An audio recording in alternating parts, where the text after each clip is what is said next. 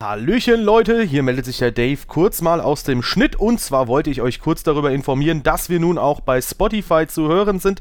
Heißt, ihr könnt uns da gerne abonnieren, einen Follow dalassen und jetzt viel Spaß bei der neuen Folge. Hallöchen ihr Lieben und herzlich willkommen zurück zum Team Radio Podcast. Heute zum großen Preis von Ungarn der Formel 1 der Saison 2019. Hier an der Stelle hört ihr jetzt meine Wenigkeit, den Dave und den Anton. Hallo. Hallo. Ja, ähm, ein doch sehr schönes Rennen, zumindest meiner Meinung nach. Äh, sehr spannendes Rennen. Ähm, sowohl im Mittelfeld viel los gewesen, als auch an der Spitze. Aber bevor wir ins Rennen springen, ist im Qualifying nämlich so ein bisschen was passiert, wo wir auch eventuell nochmal drüber reden können, nämlich unter anderem direkt in Q1. Was ist denn da mit einem Ferrari passiert, Anton? Ähm, Q1 habe ich tatsächlich nicht gesehen, aber ich habe es natürlich nachgeguckt. Ja, äh, Leclerc hat sich gedreht und ist eingeschlagen in die Wand. Äh, schon wieder ein Fehler. Geht ja gut los. Also nach Hockenheim, was ja auch nicht gerade jetzt der Burner war, hat er jetzt gerade das Wochenende wieder mit dem Fehler begonnen. Da habe ich auch schon gedacht, das kann jetzt natürlich Probleme machen. Aber ich habe dann Q2, als ich dann eingeschaltet habe, auch gehört, dass alles wieder gefixt war. Aber das ist, äh, so soll es natürlich nicht nach Plan laufen. Ja, definitiv. Glücklicherweise äh, ist er dann noch Q2 und Q3 normal gefahren, konnte sich sogar vor seinem Teamkollegen platzieren. Auch das ist immer wieder ein bisschen schwierig, dass man da das Selbstvertrauen nochmal direkt findet und das Vertrauen ins Auto. Aber hat ja funktioniert und ähm, ja, dementsprechend, glaube ich, von Platz 4 aus ins Rennen gegangen. Mhm. Und im Qualifying gibt es da noch mal was zu besprechen? Genau, ich glaube, es gab jetzt ähm, Vermutungen, weil Hamilton bei der Zielüberfahrt in Q3 das DRS nicht geöffnet hat, dass er ohne DRS gefahren sei, die letzte Quali-Runde. Nee, das wage ich zu bezweifeln. Ich glaube, das wäre aufgefallen. Ähm, ich bin mir relativ sicher, dass der zum falschen Zeitpunkt gedrückt hat. Ich glaube, wenn du zu früh drückst, äh, geht es gar nicht auf die ganze Gerade lang. Ähm, Insofern würde ich glauben, dass das der Fehler ist. Ich schätze mal, das wäre aufgefallen, wenn er da die ganze Zeit kein DRS gehabt hätte in seiner letzten Runde. Dann hätten wir das irgendwie mitbekommen, spätestens über irgendein Interview oder so. Ja, denke ich auch. Also war auch meine zweite Vermutung dann, als ich das jetzt gelesen hatte, äh, habe ich halt gedacht, ja gut, äh, in F1 im Spiel ist es ja auch so. Man weiß ja nicht genau, wie es in der Realität ist, aus mangelnder Erfahrung heraus, aus, mit echten Formel 1 Autos, aber ja, anscheinend äh, ja, können wir uns, glaube ich, darauf einigen. Äh, gut, und dann springen wir zum Rennstart und zu Max Verstappens erster Pole Position, die er auch beim Start sehr, sehr gut verteidigen konnte. Ja, gerade so, würde ich mal sagen. Ne? Die sind ja quasi zu dritt gleichzeitig auf Kurve 1 zugekommen. Ich glaube, innen Verstappen, in der Mitte fand sich äh, Bottas wieder und außen war Hamilton, alle so ziemlich auf einer Linie. Ähm, wo Bottas dann sicherlich die schlechtesten Karten gezogen hat, beziehungsweise sich selbst die schlechtesten Karten gegeben hat durch einen Verbremser, äh, womit er sich und seinen Teamkollegen eigentlich in äh, fast größere Schwierigkeiten hätte äh, bringen können. Somit war dann Verstappen eigentlich schon außer Reichweite und innen griff dann, äh, konnte sogar dann, ich glaube, Leclerc war es, versuchen, einen der Mercedes anzugreifen, was dann aber nicht funktioniert hat aufgrund der einfach besseren Traktion der Benz. Ja, äh, hat erstmal nicht funktioniert. In der nächsten Kurve, äh, ich weiß nicht, gilt der Rechtsknick, der kleine Rechtsknick nach der Haarnadelkurve, gilt der auch noch als Kurve? Nee, nee, das ist keine okay. Kurve. Dann in Kurve 2 hat sich Bottas nochmal verbremst. Und ähm, wir haben ja in der Vergangenheit immer wieder bei Bottas kritisiert, dass er halt zu lasch in Zweikämpfen ist. Als Beispiel nehmen wir mal Österreich, da hat er einfach ähm, Charles Leclerc vorbeigewunken, nee, Moment, Max Verstappen vorbeigewunken. Und ähm, irgendwie scheint der Killerinstinkt im Finn immer wieder mal geweckt zu sein, aber halt nur, wenn er gegen den Teamkollegen kämpft. Nun gab es da im Vorfeld jetzt ein paar Diskussionen, ich habe mich da auch selbst ein bisschen beteiligt, wo man halt vermutet, okay, ähm, was muss Bottas machen, damit er eine Vertragsverlängerung bekommt. Ich sag mal, den Teamkollegen zweimal blockieren beim Start, dadurch die Attacke gegen den Red Bull in Führung liegend zu verhindern und dadurch den Rennsieg zu gefährden, weil das hätte einiges erleichtert, wenn dann Mercedes vorbeigekommen wäre. Und dann auch noch ähm, ja, die Position gegen Leclerc zu verlieren, ähm, nach Kurve 3 müsste es dann gewesen sein. Ähm, das hat alles irgendwie ihm nicht so gut in die Karten gespielt, plus dass er die Reifen sich auch kaputt gefahren ist. Also, ja irgendwie hat Bottas so ziemlich den schlechtestmöglichen Start erwischt, sowohl aus Sicht des Teams als auch aus Sicht der Vertragsverlängerung von oder der potenziellen Vertragsverlängerung von Bottas. Ja, ja, es, das hätte auch böse ausgehen können. Also äh, er hätte da locker Hamilton auch den, äh, ich glaube, linken Hinterreifen aufschlitzen können. Ähm, das war eine relativ knappe Situation. Ja gut, dann im Endeffekt ist dann noch Leclerc beim Überholmanöver danach so ein bisschen rüberge, rübergeswooft und hat dann noch den Frontflügel von Bottas ein bisschen beschädigt. Das hätte auch für Leclerc schlecht ausgehen können. Äh, aber im Grunde, du hast es gesagt, schlechter hätte es eigentlich gar nicht sein können. Und er konnte die Pace natürlich vorne gar nicht mehr gehen mit dem beschädigten Frontflügel und äh, dem Reifen, der quasi quadratisch gefahren wurde. Also viel schlechter geht es eigentlich nicht. Und du hast es eigentlich schon angesprochen, gerade jetzt, wo es wirklich darum geht, für Bottas seine Vertragsverlängerung zu machen, äh, irgendwie einzutüten, haben wir doch wieder dasselbe Bild wie in den letzten Jahren, dass er in den ersten fünf Rennen gut ist und dann abflacht. Und das ist jetzt schon das zweite Rennen in Folge, wo er nicht zu Top-Leistungen imstande ist. Wir haben schon das letzte Mal nicht nur den Unfall kritisiert, sondern auch, dass er an Stroll nicht vorbeigekommen ist. Eine ähnliche Situation hatten wir jetzt eigentlich dieses Rennen schon wieder, äh, während sein Teamkollege es geschafft hat, sich neben den Red Bull zu setzen. Er hat es vielleicht auf gleichen Reifen nicht geschafft, aber wenigstens anzugreifen, das hat ja Bottas bei Ricardo auch nicht geschafft. Also ganz schwierige Situation für ihn und jetzt wirklich ganz schlechtes Rennen mit ganz schlechtem Zeitpunkt. Ja, ja, also ähm, da würde ich sogar noch ein bisschen weitergehen und halt den Vergleich zum Beispiel zu Lando Norris ranziehen. Ich meine, Valtteri Bottas ist ungefähr 20 Runden lang nicht an Ricardo vorbeigekommen. Und ähm, das musst du mit einem Mercedes einfach machen. Das ist, das ist einfach gesetzt, dass du mit einem Mercedes einen Red Bull, äh, einen Renault überholen können musst. Vor allem, wenn Lando Norris, gut, der hatte halt einen äh, frischen Reifensatz dann drauf, der hatte die frischen Soft, äh, Medium, hat, sorry. Hat dafür halt ein viel schlechteres Auto, ne? Genau, der hatte zwar einen Reifenvorteil, aber der hat halt keinen Mercedes und wenn der das innerhalb von zwei, drei Runden schafft, dann musst du das, und das ist auch ein Rookie, also Lando Norris ist ein Rookie, der auch noch gegen Carlos Sainz aktuell, ähm, ja, ich sag mal, nur ganz gut ausschaut. Für eine Rookie-Saison sehr gut, ja. Aber trotzdem ähm, Carlos Sainz ist da auch noch ein bisschen stärker in dieser Teamkonstellation. Und da musste eigentlich ähm, ohne Wenn und Aber sehr, sehr, sehr schnell an diesem Renault vorbeikommen.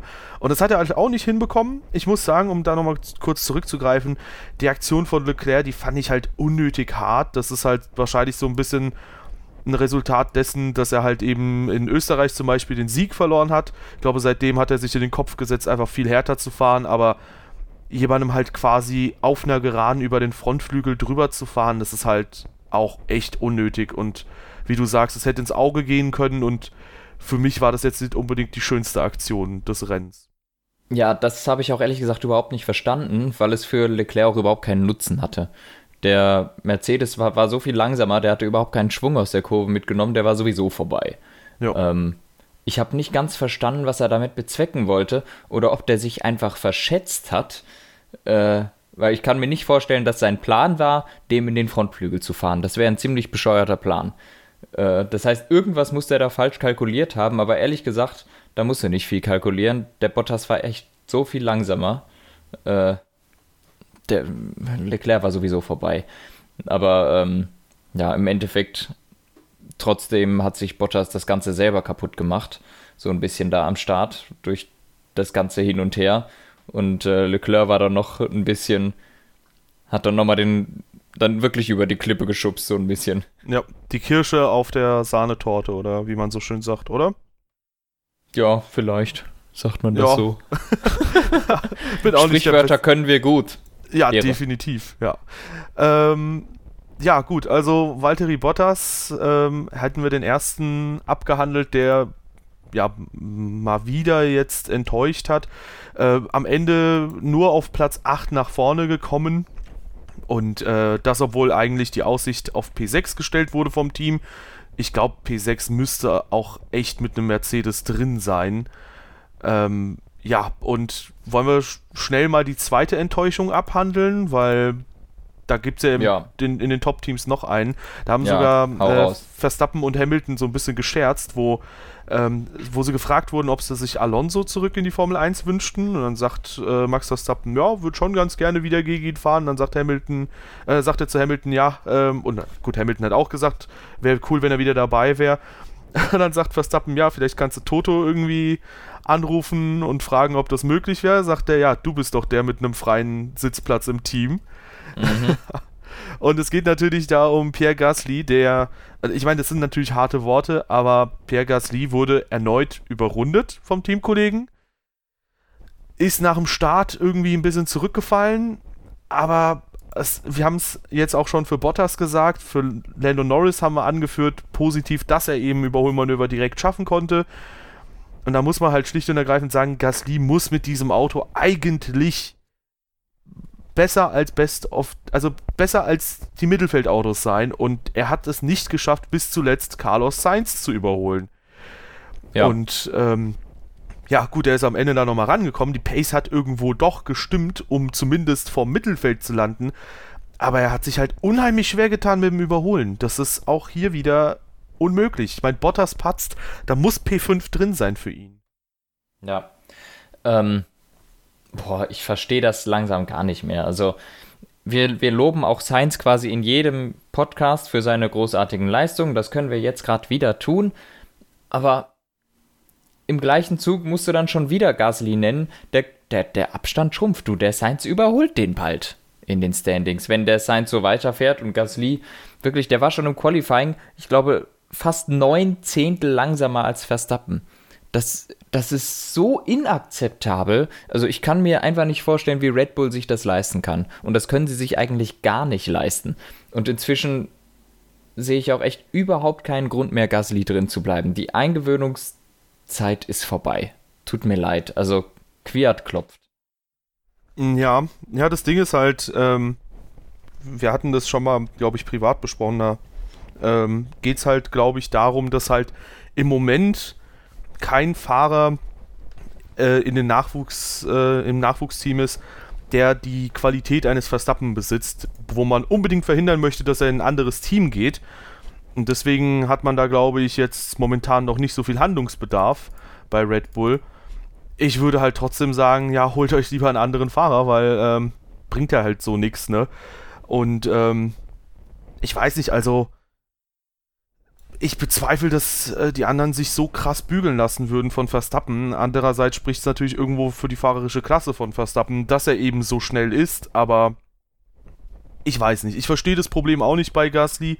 Ich meine, überrundet werden ist halt schon ziemlich hart, aber ja, du hast es gesagt, Carlos Sainz, der war in einem unterlegenen Auto vor dem Ungarn GP mit sieben Punkten Rückstand angereist zu Gasly. Jetzt sitzen er noch fünf Punkte Rückstand.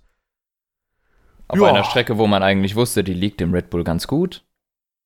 Ja, genau. Ähm, hat man Und ja dem auch McLaren eigentlich nicht. Hat man ja auch im Rennen gesehen und im Qualifying. Der Teamkollege fährt Pole ein. Und ich meine, gut, wir hatten das ja in der Vergangenheit immer wieder mal, wo wir zum Beispiel Raikönen kritisiert haben, dass der da mal nicht die Pace von äh, Vettel mitgehen konnte oder sich die Qualis versaut hat, immer wieder nur Platz 6 oder so wurde. Aber der hat wenigstens die sechsten Plätze mal nach Hause geholt. Mhm. Ähm, und wenn jemand gepatzt hat, dann war er halt sehr, sehr oft auf dem Podium oder so. Und ähm, ja, weiß nicht. Also ich sehe eigentlich auch Gasly überhaupt nicht mehr in dem Cockpit. Das hatten wir aber auch sehr, sehr oft.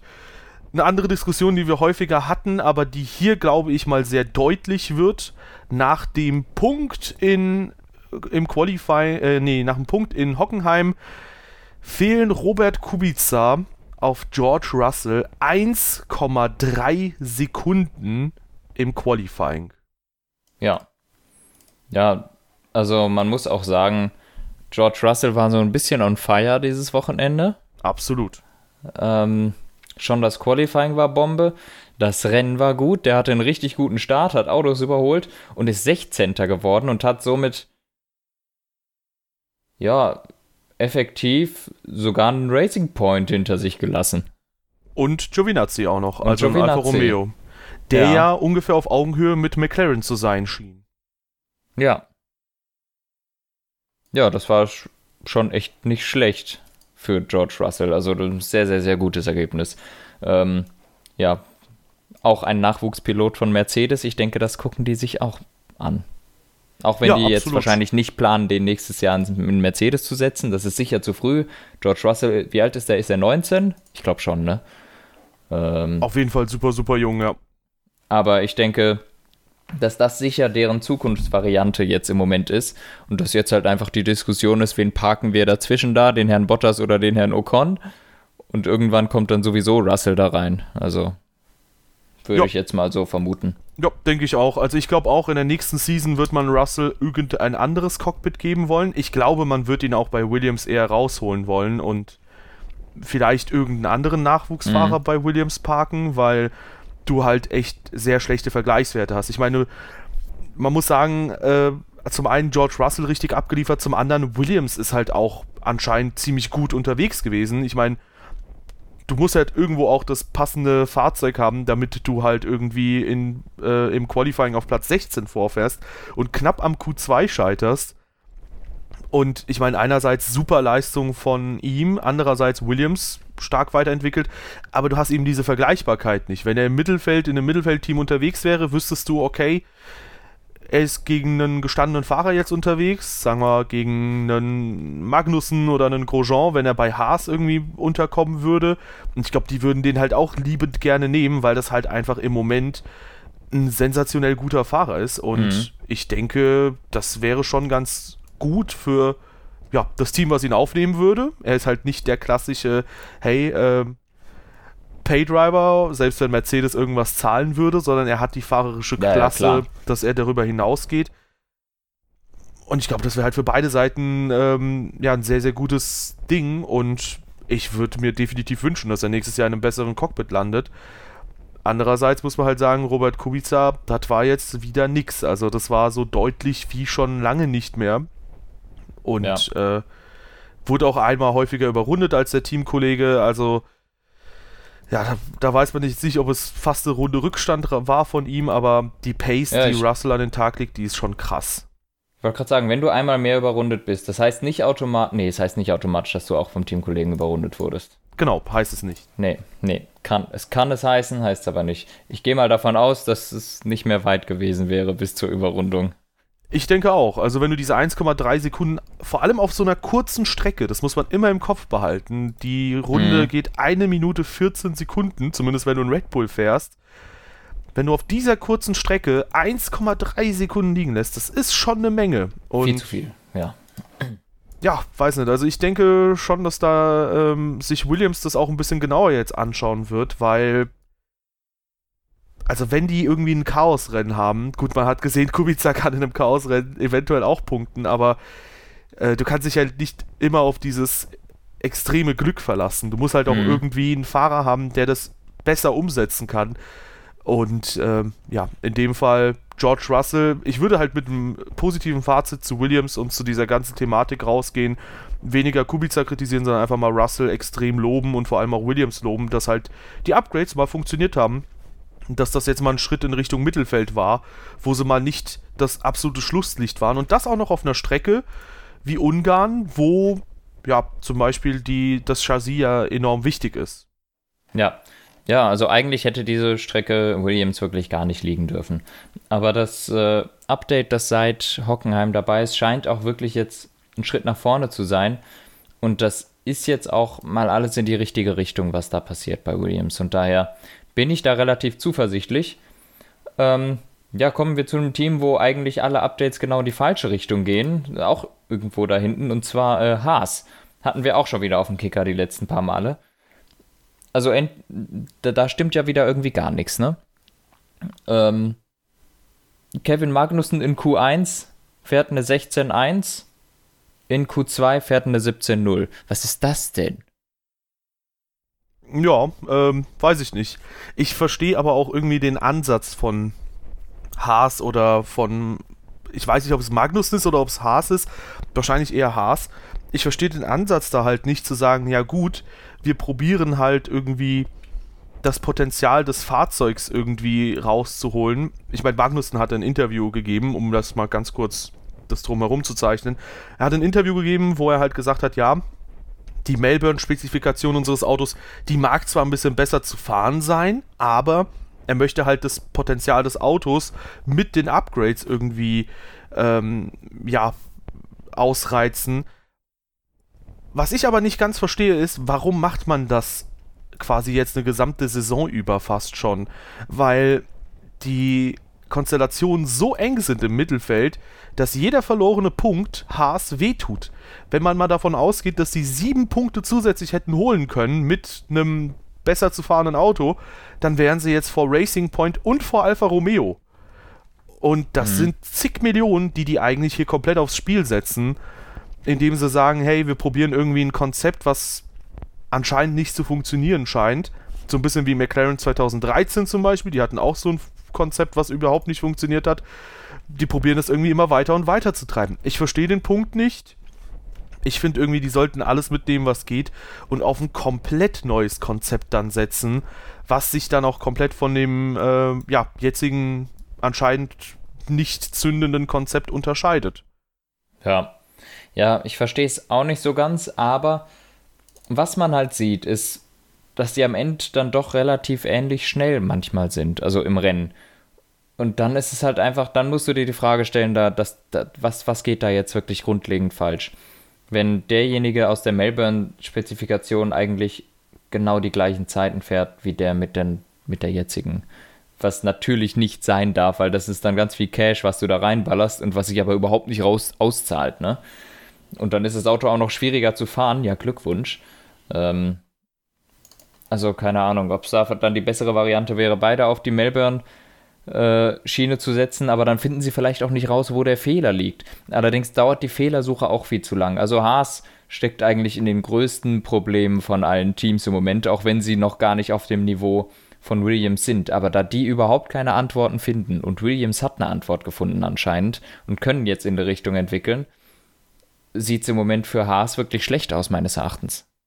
Ja, also ich denke schon, dass es sinnvoller wäre, auf die Melbourne-Spezifikation zurückzugehen und halt dann irgendwie vielleicht im ersten Training immer wieder bis in die Zeit zu nutzen, um zu schauen, hey, wie ist denn die alte Spezifik äh, die neue Spezifikation?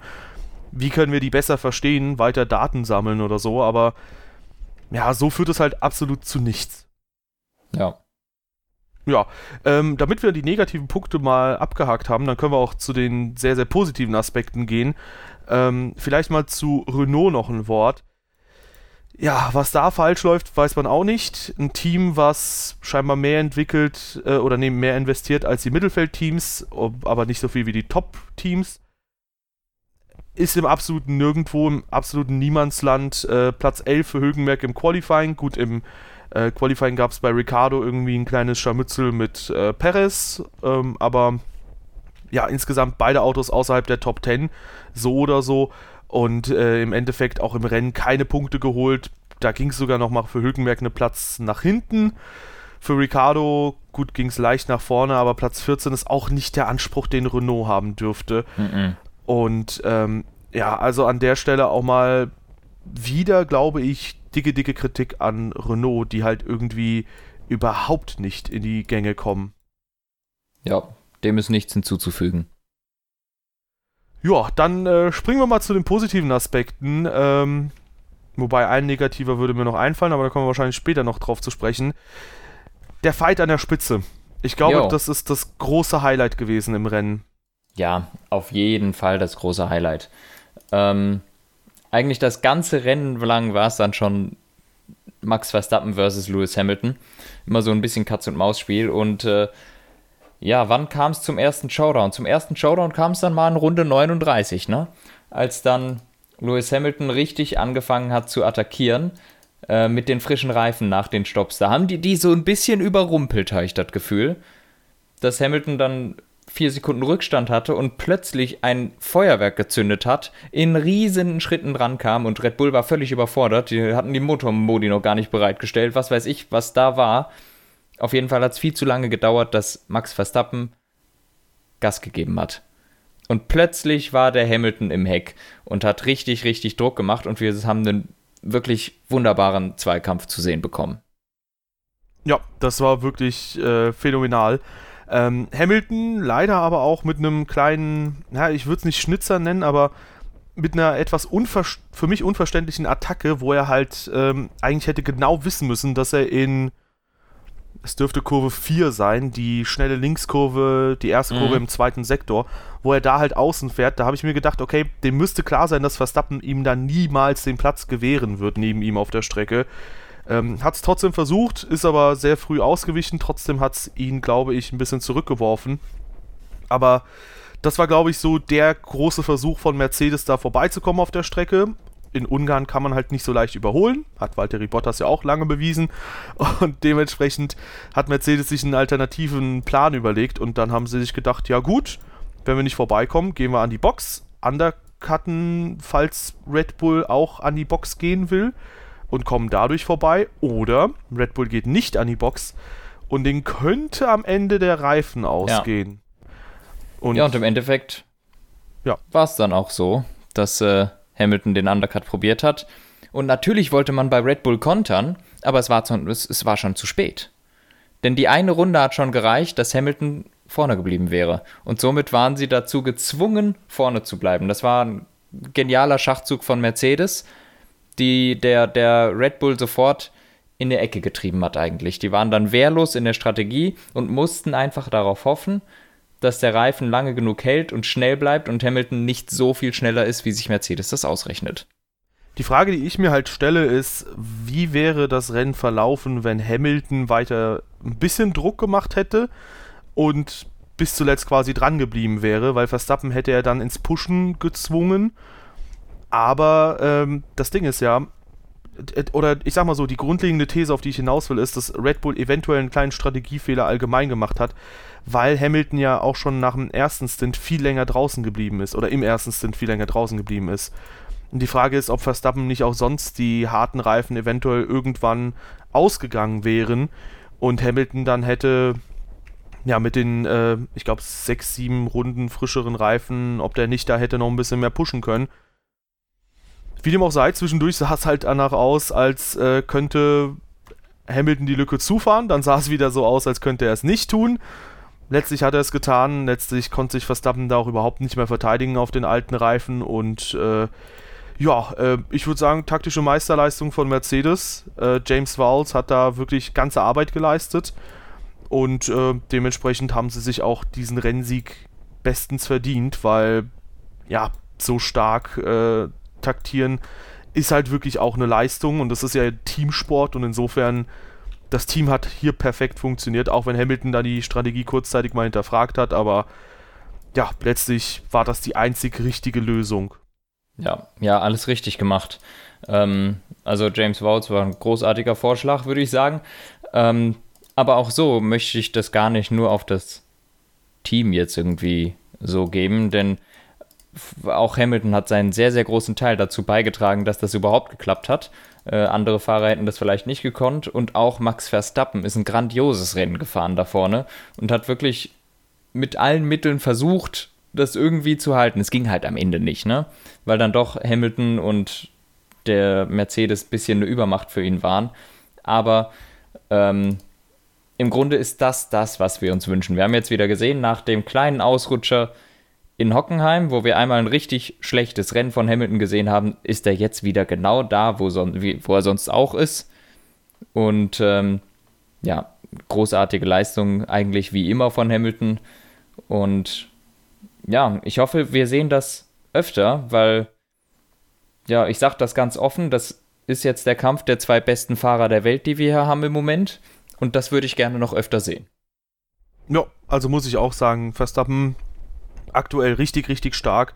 Hatten wir auch schon letztens thematisiert. Der ist jetzt die letzten mittlerweile wahrscheinlich ungefähr 20 Rennen in den Top 5 gelandet. Ähm, heißt, der ist halt extrem konstant auch.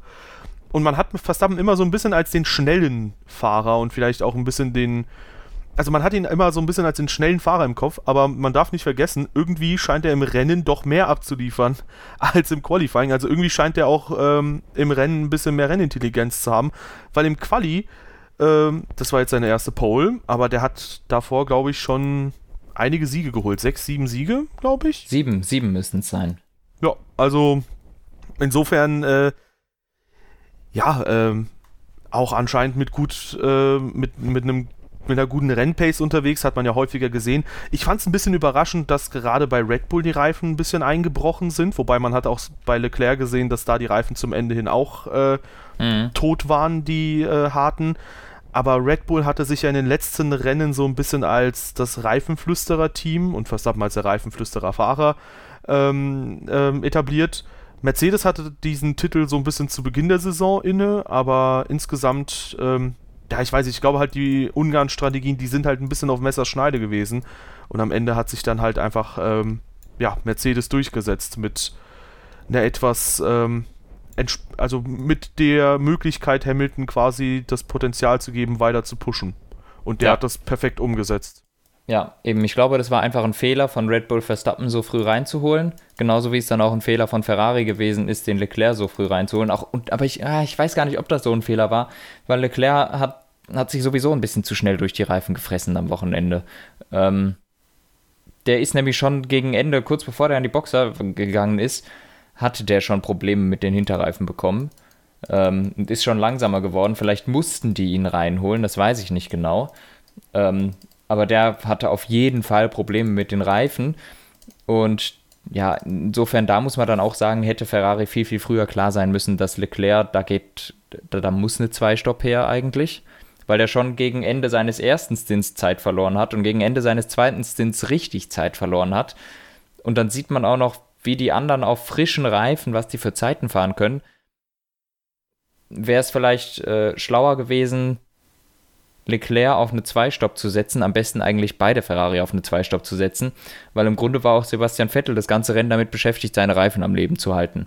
Und äh, die wären, hätten, nie im Leben hätten die die Pace von denen da vorne geben können, das will ich nicht sagen.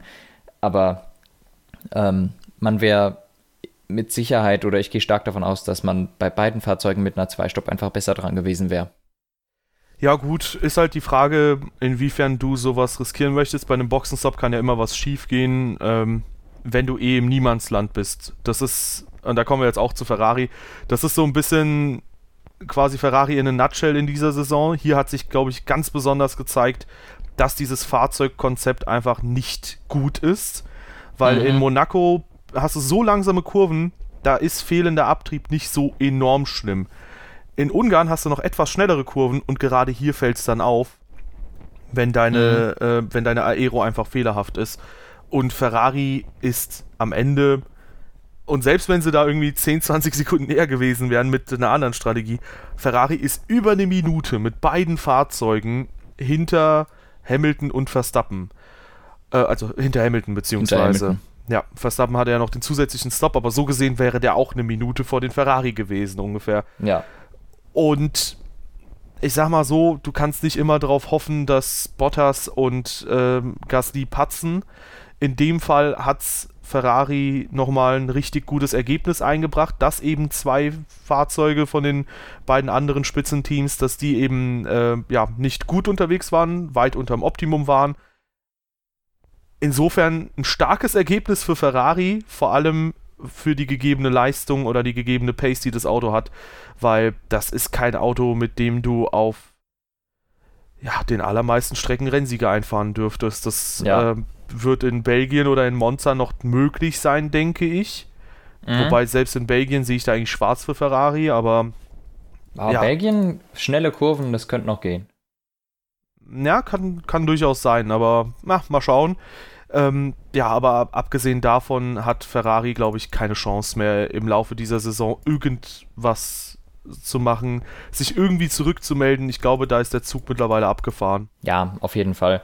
Und äh, sogar bei Monza, für dich wird es schwierig. Äh, natürlich, ich würde jetzt eigentlich darauf wetten, in Monza müssen die die Pole holen und auch P2. Aber die sind ja im Rennen noch immer viel schlechter als im Qualifying dann. Ja, wobei und, Monza viel Stop and oh. Go hat, ich glaube, das könnte funktionieren. Ja, dann fressen sie sich halt die Hinterreifen weg, so wie in Ungarn.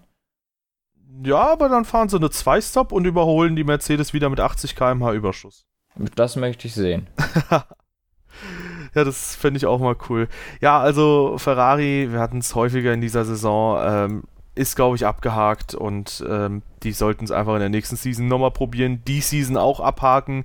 Ich glaube, egal was sie jetzt machen, das bringt alles nichts. Also in dieser Saison, ja. Die sind hinten dran, da gibt es jetzt nichts dran zu rütteln. Das wird definitiv keine Ferrari-Weltmeisterschaft werden. Äh, höchstens Max Verstappen könnte da den Mercedes noch irgendwo ähm, die Suppe versalzen, aber selbst das ist super unwahrscheinlich und dass ein Ferrari den WM-Titel holt, also da gebe ich Nein, Brief und Quatsch. Siegel drauf, dass die jetzt komplett raus sind. Endgültig. Auf jeden Fall. Auch für Platz 3 in der Gesamtwertung, würde ich sagen. Also Was? in der Fahrermeisterschaft. Ach so, ja, auch auf jeden Fall. Ja. Ja. Selbst wenn der Red Bull gar nicht mal unbedingt auf jeden Strecken besser sein muss. Ich glaube, auf vielen Strecken ist äh, Ferrari und Red Bull noch recht dicht beieinander. Aber ich sehe einfach keine Chance, dass Dafür ist das Auto zu spezifisch auf manchen Strecken gut, auf manchen Strecken Schrott. Ich glaube, Red Bull wird nicht mal in Monza so kacke sein wie Ferrari jetzt in Ungarn. Sehr, sehr klare Worte. Ja. Ja, ähm, apropos, äh, nee, Quatsch, nee, nicht apropos Kacke sein, sondern, ähm, ja, kommen wir zu ein paar Kandidaten, die wir mal lobend hervorheben können, denke ich. Ähm, McLaren und Carlos Sainz richtig stark mal wieder. Lando Norris mit einem problematischen Boxenstopp, ansonsten auch er.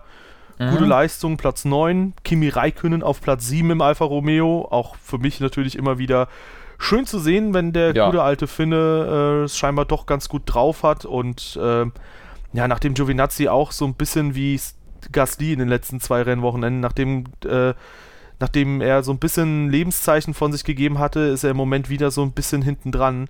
Wieder schlafen gegangen, ja. Ja, und na, weiß nicht. Also, wir hatten ja eh schon mal darüber diskutiert, über Giovinazzi. Raikönnen aber positive mal hervorheben wieder. Da gab es jetzt auch Gerüchte, dass Raikönnen Vettel bei Ferrari ersetzen soll, wo ich mir denke, was soll das Ach. denn bitte bringen? Wo liest du solche Gerüchte? Weiß ich nicht. Äh, ja, ich guck mal gleich Ahnung. nach den Quellen, aber. ich, äh, ich glaub mal nicht an dieses Gerücht, ehrlich gesagt. Ja, keine Ahnung. Der, den Kimi kann man eigentlich auch immer auf die positive Liste setzen. Der, der sitzt da so in seinem Alpha, hat seinen Spaß, äh, liefert gute Ergebnisse und fährt wieder nach Hause, so ungefähr. Ähm, also ich glaube, da läuft alles richtig und das macht auch Spaß. Der fährt richtig gut. Ich glaube, das ist jetzt auch einfach mal befreit für, für ihn, befreiendes Fahren, befreites Fahren jetzt außerhalb von Ferrari. Äh, jetzt ist echt kein Druck da, keiner erwartet von ihm einen Sieg und sowas.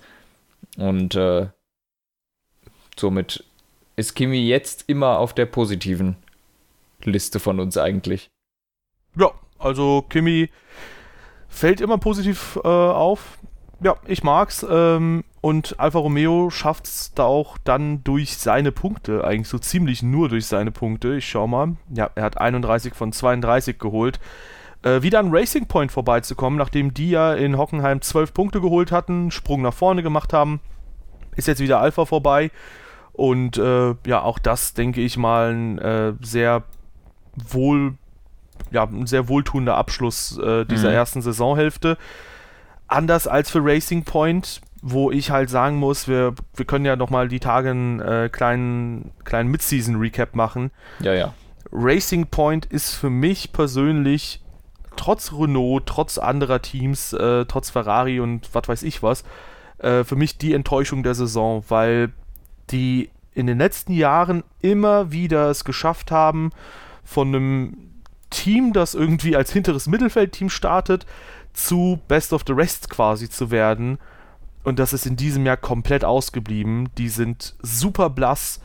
Und ähm, ich meine, an den Fahrern kann es nicht groß liegen, weil Sergio Perez ja immer noch unterwegs ist. Der ist ja so ein bisschen dann die Referenz auch zu den letzten Jahren. Und anscheinend hilft es nicht weiter, wenn man eben ein paar Millionen wieder hat, die investiert werden, wo es ja hieß, hey, jetzt kommt Racing Point quasi so ein bisschen wie der Phönix aus der Asche äh, zurück und wir können jetzt mal ein bisschen weiter vorne angreifen. Da geht gar nichts. Ja. Ja, und Best of the Rest ist sowieso, ich sag mal, der Zug abgefahren. Ich glaube, McLaren hat das sicher. Äh, die haben schon so einen großen Vorsprung jetzt zum fünften. Im Grunde ist McLaren so ein bisschen der Einzelgänger unter den ganzen, weil die halt von, die sind von den Mittelfeldteams ganz weit entfernt und ganz weit von den Top-Teams entfernt. Das Interessante bei McLaren ist halt, egal wie viel da schief geht, weil manchmal passt mal ein Boxenstopp nicht, manchmal die Strategie nicht oder so, die schaffen es irgendwie immer noch jedes oder so gut wie jedes Rennwochenende richtig gut zu punkten. Und mhm. die haben nur an drei Rennwochenenden keine Punkte geholt, einmal vier Punkte in Spanien und ansonsten haben sie in jedem Rennen acht oder mehr Punkte geholt. Und das ist halt enorm stark für so ein Mittelfeldteam und dementsprechend haben sie auch so viele Punkte wie Toro Rosso und Renault auf Platz 5 und 6 zusammen. Ach, sogar genau, wie schön. Hm. Und ja, dementsprechend, äh, ja, McLaren, wir haben sie immer wieder lobend hervorgehoben. Die machen einfach einen tollen Job im Moment. Ja, und äh, auch da geht eigentlich alles in die richtige Richtung. Also, ähm, ja, mit ein bisschen Budget Cap und sowas kann das der Weg wieder vorne an die Spitze jetzt langsam sein. Ja, denke ich auch. Da fehlt zwar noch ein bisschen was, vor allem pace-technisch äh, muss man sagen, gut, die anderen Teams, die sind halt einfach noch weit weg. Also ja. äh, da, selbst Carlos Sainz wurde hier noch überrundet, aber gut, sogar die Ferrari wurden fast überrundet. Aber ähm, im Endeffekt, äh, ja, ich denke auch, also das ist ja erstmal, denke ich, so ein erster guter Benchmark, sich an die Spitze des Mittelfelds zu setzen. Und da kann man drauf aufbauen und die nächsten Saisons über mehr Kontinuität reinbringen. Man hat ja auch schon beide Fahrer bestätigt für die nächste Saison. Ja. Und ich bin mir ziemlich sicher, das ist nicht äh, die beste McLaren-Season, die wir gesehen haben werden. Oh Gott, jetzt jinx ich es. Bitte, bitte lass die nächsten Seasons auch gut werden. Ja, lass uns das Thema abhaken schnell, bevor du es wirklich jinxst. Ja, ähm, ansonsten vielleicht nochmal ein kurzer Blick auf die WM. Also wir haben ja schon angesprochen, äh, Pierre Gasly fünf Punkte vor Carlos Sainz. Für mich extrem überraschend, äh, selbst mit einem ganz guten McLaren, dass der so gesehen Best of the Rest ist. Äh, weil eigentlich hatte ich no, sogar noch mal ein, zwei andere Kandidaten weiter vorn gesehen, zum Beispiel Kimi. Da muss man aber auch sagen, der Alfa Romeo, der scheint einfach nicht ganz so stark zu sein. Aber ähm, ja, vielleicht mal ein Blick auf die Spitze. Lewis Hamilton jetzt 62 Punkte vor Valtteri Bottas. Ich hatte vor Ungarn schon gesagt, so langsam aber sicher müsste Mercedes an Teamorder denken, damit sie 100% sicher die WM holen. Äh, gegen Max Verstappen. Gut, der hat jetzt 69 Punkte Rückstand. Das ist natürlich jetzt ein bisschen mehr, aber ich glaube, jetzt nach der Sommerpause könnten wir auch nach und nach ein paar Teamorder sehen, weil Mercedes wird sich das zwar nicht nehmen lassen, ob mit oder ohne Teamorder, aber ich glaube, sie werden das sicher haben wollen. Und ich finde es auch ehrlich gesagt verständlich, weil, seien wir mal ehrlich, Bottas hatte so viele Chancen.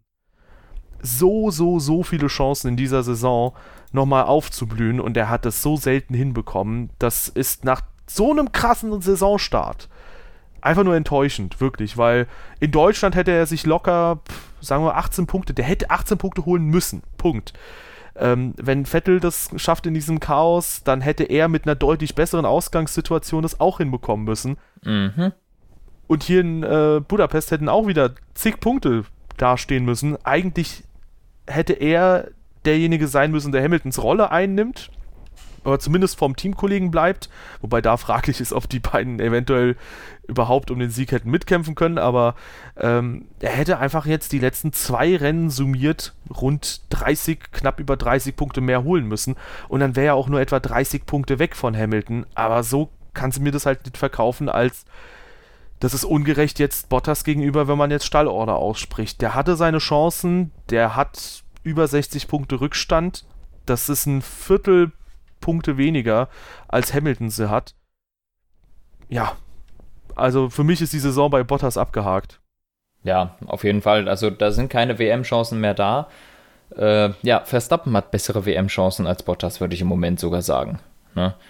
Äh, weil der befreiter fahren kann und irgendwie selbst im schlechteren Auto habe ich manchmal das Gefühl, der Verstappen kann dann trotzdem bessere Positionen rausfahren oder mindestens gleichwertige manchmal. Ne? Daher würde ich im Moment sogar eher gucken, was der Verstappen macht. Auch wenn wir, also wir, wir müssen auch schon so ein bisschen ehrlich sein, die Wahrscheinlichkeit, dass Verstappen da auch nochmal irgendwie richtig reinkommt in den WM-Kampf ist auch echt gering. Also der Vorsprung von Hamilton ist relativ grandios und Es erinnert so ein bisschen an Vettel 2011, finde ich, wo auch schon in der Saisonmitte eigentlich klar war, die Saison ist gegessen. Und eigentlich ist das jetzt genauso. Damals war es Jensen Button, der noch so ein bisschen mal aufblühen konnte, aber so richtig ähm, ernst zu nehmen für die WM war das alles nie. Und ich denke, das wird jetzt auch genauso sein. Verstappen gewinnt vielleicht noch zwei Rennen oder sowas, dadurch gewinnt er aber nicht die WM. Ja, würde ich nicht ganz so sehen. Ich glaube, dass man da einen kleinen Unterschied hat dahingehend, wie stark die Fahrzeuge sind, weil Red Bull, würde ich schon sagen, immer wieder jetzt mal Mercedes auf Augenhöhe begegnen kann. Ähm, zumindest mit dem Gesamtpaket mit Verstappen eben. Und äh, ja, ich denke, dass sowas wie Singapur oder auch ja, Mexiko oder ja, ein paar andere Strecken mal schauen. Ich glaube, dass da immer wieder Red Bull gut mit angreifen kann ich glaube, der McLaren war damals halt ein bisschen weniger konkurrenzfähig als ähm, der Red Bull jetzt mhm. gegen die jeweilig schnelleren Autos. Aber ähm, ja, aber nichtsdestotrotz, ja, nichtsdestotrotz, es reicht ja nicht, wenn Verstappen gewinnt und Hamilton Zweiter wird. Ja, das wollte ich auch gerade sagen. Der Abstand ist halt mittlerweile riesig. Ich habe da jetzt auch keine großen WM-Chancen Verstappen einrechnen wollen. Hätte ich eher gemacht vor Ungarn, weil jetzt hat Hamilton nochmal gezeigt, ja selbst wenn irgendwie die Ausgangssituation ein bisschen schlechter ist, ähm, und gut, das Team hat natürlich auch die gute Strategieentscheidung gemacht, aber du hast ja auch gesagt, Hamilton muss das erstmal umsetzen. Selbst wenn die Ausgangssituation schlechter ist und in Ungarn ist die Track Position halt unfassbar wichtig, die können trotzdem Rennsiege holen, selbst da, wo sie vermeintlich langsamer sind. Ja, er hat gezeigt, dass er immer noch der Platzhirsch ist. Ne? nachdem jetzt Verstappen so richtig aufgeblüht ist, die letzten Rennen und man sich gedacht hat, boah, ist der krass, hat jetzt Hamilton auch mal gezeigt, hallo, ich bin auch noch da und auch noch genauso gut wie früher, wenn nicht vielleicht besser. Die Quali-Pace ne, irgendwie stimmt nicht mehr so richtig bei Hamilton. Der, der ist auch im Quali-Duell hinten gegen äh, Bottas, aber dafür hat er das Rennduell absolut dominant im Griff, also das stimmt zählt, nicht zählt ja ganz, glaube ich. Was stimmt nicht ganz? Dass er im Quali-Duell hinten ist. Ich glaube, er führt immer noch 7 zu 5. Ich dachte, Bottas führt 7 zu 5. Nee, nee, Hamilton führt noch 7 zu 5, ja. Oh. Das habe ich just letztens recherchiert, als jemand meinte, dass Bottas meist trotzdem vor Hamilton sei, obwohl er benachteiligt wird. Ach, Wohl. obwohl er, ja, die Benachteiligung ist sein Fahren. Ja, dann habe ich halt auch erstmal gesagt, ja gut, 7 zu 5 Quali-Duell für Hamilton, 9-3 Rennduell für Hamilton. Ja, ja 9-3, Alter, was ist das denn? Bottas das ist meist zwei Siege. Ja, und es gab einfach noch null Teamorder dieses Jahr. Null. Das ist das reale Bild, was wir haben. Ja, also äh, gut, das ist halt, äh, das ist halt so die Situation bei Mercedes aktuell. Ja, ähm, und genau, da wir im letzten Podcast auch schon ein bisschen darüber gesprochen hatten und das vielleicht ein bisschen missverständlich aufgenommen wurde, wir haben im letzten Podcast nicht äh, sagen wollen, äh, dass Hamilton jetzt irgendwie eine furchtbare Saison oder so gefahren ist. Wir haben uns ja dann ganz, ganz klar, glaube ich, auf das Hockenheimring-Rennen äh, bezogen und weil es wurde uns so ein bisschen auch äh, zugetragen, dass es so ein bisschen gewirkt haben könnte. Ähm, ja, Hamilton, wir haben ja, also die Superlative, die wir für Hamilton finden, dass er die Messlatte dieser Saison ist und so weiter und so fort, das ist ja auch ein Zeichen dessen, dass wir eben seine Leistung anerkennen und dass wir sie sehen.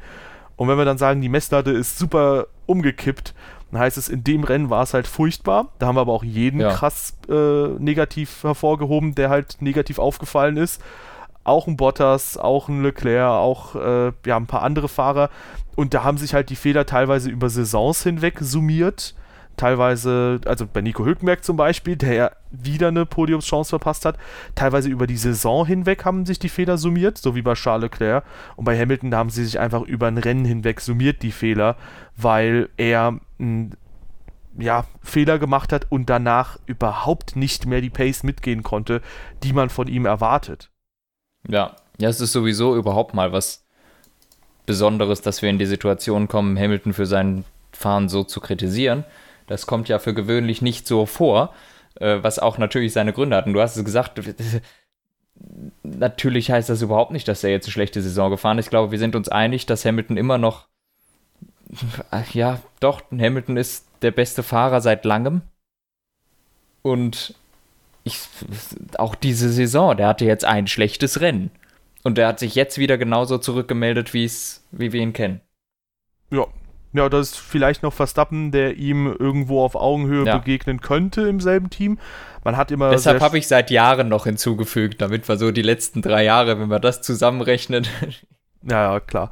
Nee, aber äh, ich meine nur Verstappen, da ist auch die Vergleichbarkeit halt irgendwie sehr schwierig nur gegeben. Ja. Und insofern, äh, ja, muss man da schon sagen, ähm, Hamilton, der liefert halt extrem ab, aber gut, in Hockenheim, das war natürlich gar nichts. Ja. Stehe ich auch jetzt noch zu, das war nix. ja, äh, stimme ich dir auch immer noch zu. Ähm, dann haben wir noch irgendein Thema, bevor wir dann, äh, ja, den Podcast Nö. abschließen. Ja, doch, wir haben genau eine Ach. organisatorische Sache. Äh, wir sind jetzt auch bei Spotify, ihr Lieben. Wenn Yo. ihr uns also bei Spotify verfolgen wollt, dann bam, lasst gerne ein Follow da. Ja, das wäre richtig cool. Ehre. Ich klinge mich jetzt mal aus dem Podcast. Nein, ich klinge mich nicht aus dem Podcast aus. Gut, dann mache ich mal schnell die Abmoderation. Also, ihr Lieben, auf allen Kanälen könnt ihr uns mittlerweile hier folgen. Auf iTunes, auf äh, ja, Spotify oder wo auch immer. Welche Podcast-App ihr auch immer nutzt, ihr werdet uns, denke ich, mit ziemlicher Wahrscheinlichkeit finden. Wie gesagt, jetzt auch bei Spotify. Ähm, ja, und außerdem wären wir euch sehr dankbar, wenn ihr uns eine Bewertung da lasst auf der Plattform eurer Wahl um den Podcast auch ein bisschen voranzutreiben, den Motorsport ein bisschen mehr publik zu machen. Außerdem gerne unseren Social Media Kanälen folgen. Auf Twitter und Instagram findet ihr uns alles in der Videobeschreibung. Auch auf unserem Community Discord könnt ihr gerne joinen und ein bisschen auch über Motorsport euch mit uns dann unterhalten oder halt mit der mittlerweile sehr, sehr großen Community, die da auch mhm. immer wieder sehr aktiv dabei ist. Ich schau mal, das sind ja, rund 200 Leute. Und ansonsten ähm, gerne auch dem Tippspiel nochmal beitreten und auch dort mitmachen. Alles in der Videobeschreibung verlinkt.